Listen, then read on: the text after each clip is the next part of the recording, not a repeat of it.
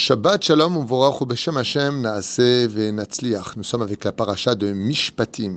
Certes, après avoir lu la paracha de Yitro, composée simplement de dix commandements de relations entre le peuple d'Israël, l'homme et son créateur, qui bien sûr par la suite se remplira au fur et à mesure des parachiotes, la paracha de Mishpatim vient nous parler des relations très importantes et primordiales entre l'homme et son prochain avec 53 mitzvot imposé dans cette paracha face à dix mitzvot dans la paracha précédente de la relation entre l'homme et son créateur. Un clin d'œil du ciel pour nous dire que combien même il est très important d'être pieux, très important de servir son créateur de tout son cœur et d'être présent pour chacune des mitzvot de la Torah. Le créateur du monde nous dit, si pour moi c'est important, alors imagine combien c'est encore beaucoup plus important les relations que vous avez, vous, juifs, vis-à-vis des autres. Comme le pose la question nos sages, comment se fait-il qu'à l'époque du roi Ahab et de Isével, alors qu'ils pratiquaient tous de l'idolâtrie, ils vivaient dans la paix, gagnaient les guerres, avaient tous de l'argent et personne n'était malade, tandis qu'à l'époque du roi David, 100 jeunes mouraient par jour et l'un courait après l'autre pour le voir mourir. La réponse est simple, dit l'Agmara. À l'époque de Ahab, certes, ils pratiquaient l'idolâtrie, mais s'aimaient tous les uns les autres, tandis qu'à l'époque du roi David, ils ne cessaient de dire du lachonara les uns sur les autres. Ce n'est pas cette relation entre toi et Dieu qui te sauvera, mais c'est surtout cette relation entre toi et ton prochain qui te sauvera, car la meilleure façon de vivre Dieu, c'est de la vivre par l'amour du prochain à travers les mitzvot de la Torah et les commandements divins. Sur ce, la paracha de Mishpatim sera composée euh, de toutes les situations qu'on pourrait trouver pratiquement entre l'homme et son prochain, comme par exemple l'homme et ses ouvriers, si tu frappes ton prochain ou tes propres parents, celui qui vole l'autre ou le vent aux autorités, celui qui insulte ou maudit son prochain, celui qui vole la virginité d'une femme avec toutes sortes de belles paroles, le remboursement des dégâts corporels, les accidents qu'on pourrait trouver à travers le taureau, le puits ou l'incendie, mettre à mort la sorcière. Très curieux de voir cette relation avec la sorcière et au sage de nous dire parce qu'elle fait du mal par ses sortilèges. Veillez sur le converti qui a eu le courage de prendre sur lui les 613 mitzvot de la Torah et de choisir un nouveau peuple, une nouvelle famille, la veuve, l'orphelin, le pauvre, duquel la Torah nous dit Kim La Torah nous dit Car si eux, ils crient vers moi pour leur douleur, alors sache que je les écouterai tout de suite. Et puis aussi, être capable d'aider celui que tu es, ton ennemi, car en ce moment, il est en difficulté dans sa sarge. Ou alors Dieu nous dit dans cette paracha, fuis le mensonge et le shonara, car ils sont tout simplement désastreux dans la relation entre un homme et son prochain. Ne pas se laisser séduire par l'argent pour faire le mal, et tellement d'autres choses. À un tel point que la paracha de cette semaine finit avec un verset très curieux, sur lequel il nous dit Lo tichlot laem lelohehem, lo yeshvu pen yartiu. Et donc Dieu nous dit, fais attention à celui qui viendra s'installer sur ta terre. En d'autres termes, veille bien à ce qu'il soit juif. Pourquoi? Car il dit, car s'il vient te faire tomber avec toutes sortes de croyances différentes, te convertir à leurs croyances, qui mokesh, car ce sera pour toi comme une mine que tu n'as pas vue sur laquelle tu exploseras. En d'autres termes, un piège. Le Teilim Tedvav du roi David est un certainement des plus beaux Teilim qu'il est composé entre la relation d'un homme et son créateur et la relation d'un homme et son prochain. Mizmor le David. Adonai mi alecha. Qui est celui qui résidera dans tes tentes? Mishkon be'ar Qui est celui qui vivra sur ta montagne sainte?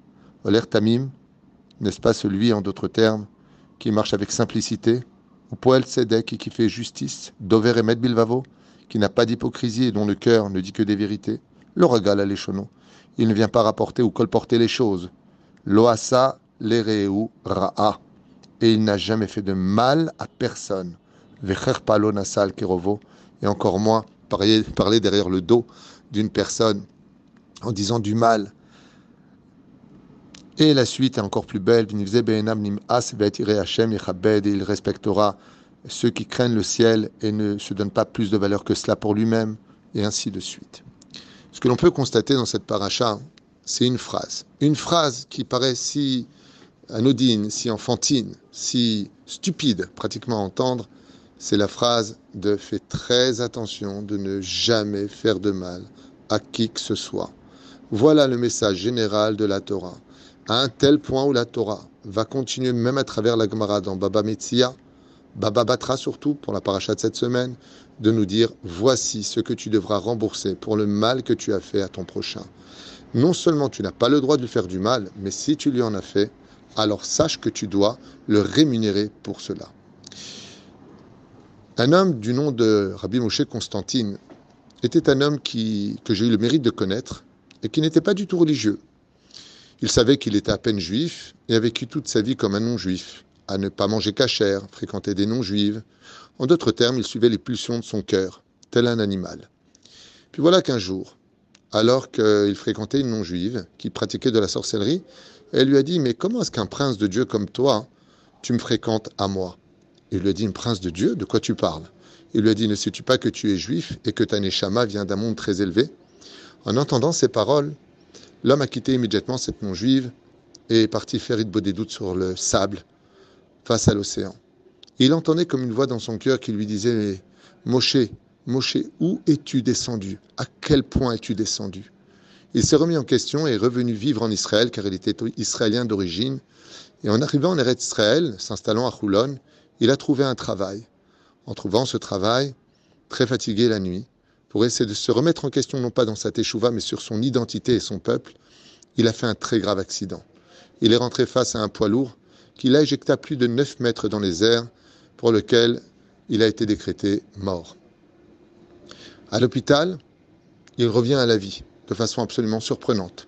Il pratique sur lui neuf opérations et il est maintenu jusqu'à aujourd'hui avec 86 boulons, car son corps était totalement brisé. Quand il a pu sortir de l'hôpital, il raconte ce qu'il a vécu quand il a vu son âme sortir de son corps pour la première fois de sa vie, prenant conscience qu'en réalité, le corps n'est qu'une enveloppe corporelle et que le nous que nous sommes, c'est l'âme c'est l'âme qui voit, l'âme qui parle, l'âme qui pense. Alors il raconte ce qui s'est passé en haut et il dit qu'il a été tout simplement fracassé pour les fautes qu'il a faites, que les hurlements, les souffrances qu'il en a subies dans son jugement devant le trône céleste étaient si graves qu'aucun mot ne pourrait les expliquer. Seulement voilà qu'à un moment, une grande lumière se fait, Baruch Hashem, ressentir au plus profond de l'âme, une lumière de respect et d'amour et il voit sa grand-mère qui vient le voir, une femme qui est extrêmement pieuse, et qui lui dit Alors, Moshe, jusque-là tu es descendu. Que fais-tu? Sache que j'ai du mérite dans le ciel et que par mes prières face au Créateur du monde, eh bien, on va te redescendre dans ton corps pour que tu racontes ce que tu as vu et que beaucoup de gens me t'en fassent tes chouvas pour réparer toutes tes fautes. Et c'est exactement ce qui est arrivé. Il est redescendu dans son corps, il a Baruch Hashem fait une totale teshuva, devenu rave aujourd'hui, et il fait des séminaires malgré sa faiblesse et son âge avancé.